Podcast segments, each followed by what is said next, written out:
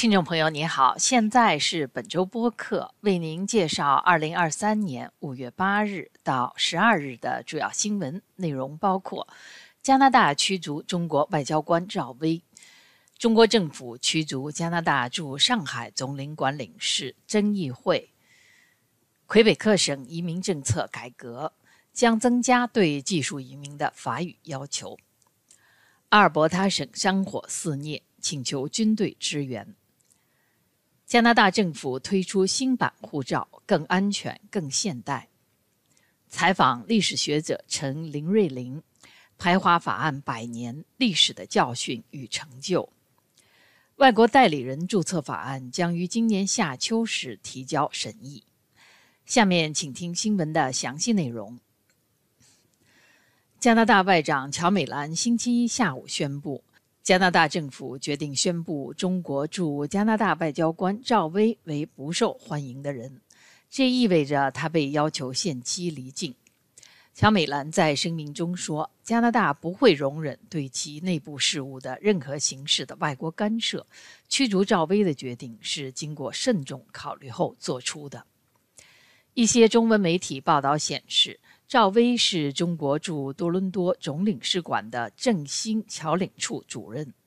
中国驻加拿大大使馆已发表声明，表示抗议和谴责，并称将采取反制措施。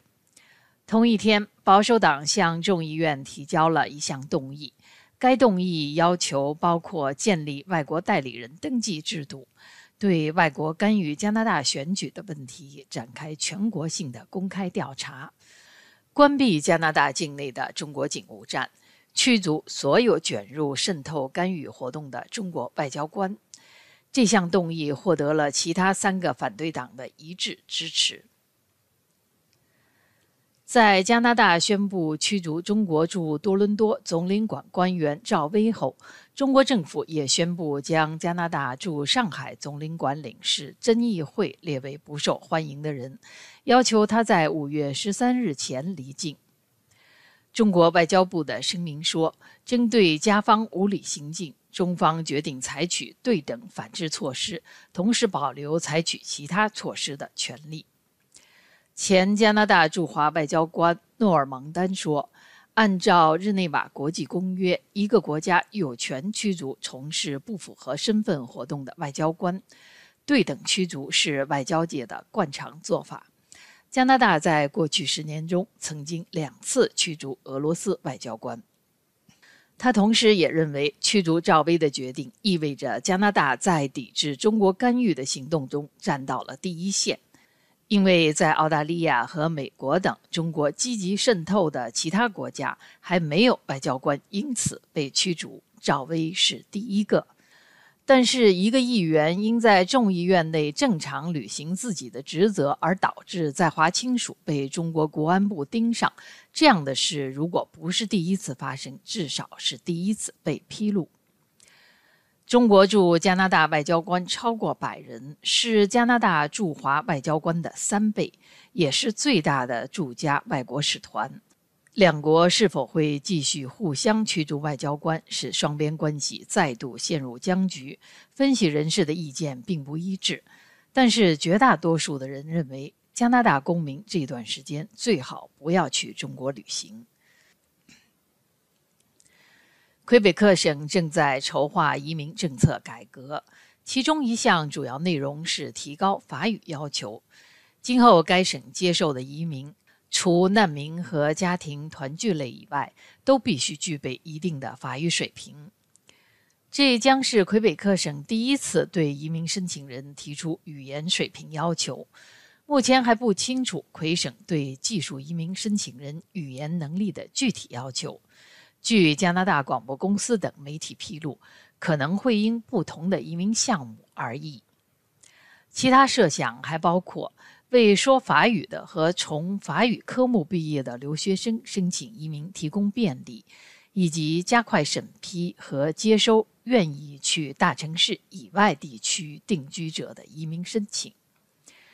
魁北克省政府将在今后几周内正式宣布移民政策改革的具体措施。阿尔伯塔省目前正在遭受严重山火，省长史密斯向联邦政府请求帮助，包括派军队帮助灭火和提供资助。总理特鲁多已表示将全力与阿尔伯塔省政府合作，并通过红十字会的救灾项目提供资助。特鲁多呼吁加拿大民众为阿尔伯塔省受灾者捐款，并承诺联邦政府将提供同等数额。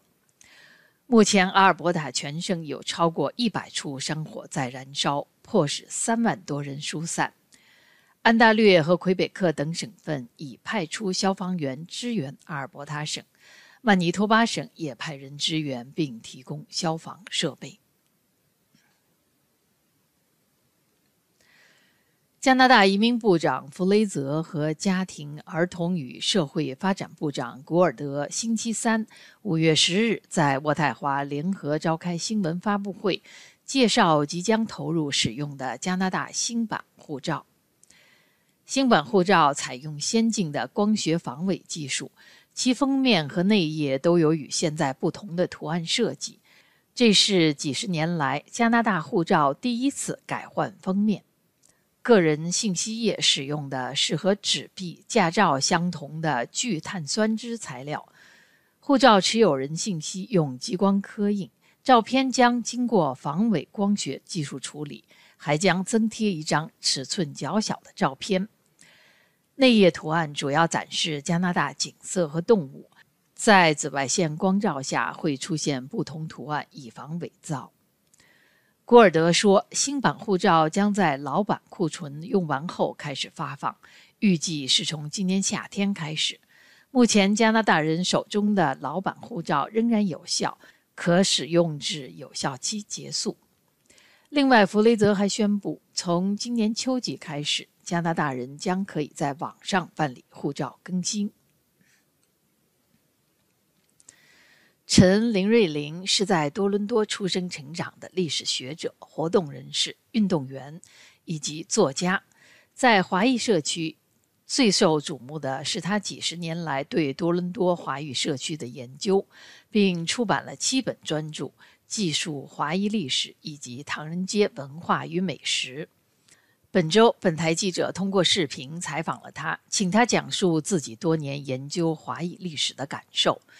陈林瑞玲表示，从1923年到1947年，排华法案实施的24年是华裔加拿大历史上最为黑暗的一章。那些年中，华裔在夹缝中求生存，但同时改变社区环境以及对不公正法律的抗争从未停止。华裔社区在加拿大地位的转机开始于第二次世界大战期间。数百名年轻华裔决定加入军队，愿意以生命来保卫加拿大，也希望以此带来对华裔社区的公正。二战结束后，华裔继续游说政府。一九四七年，加拿大终于废除了排华法案，华裔随即可以成为加拿大公民，并拥有投票权，并产生了第一位华裔联邦议员。CBC 法语部证实，加拿大联邦政府将着手设立外国代理人注册制，以帮助防止中国及其他国家干预加拿大事务。蒙特利尔法语新闻报首先根据其消息来源报道，加拿大将在今年夏天提交有关法案。如果司法部来不及及时起草法案，则将在秋季提交。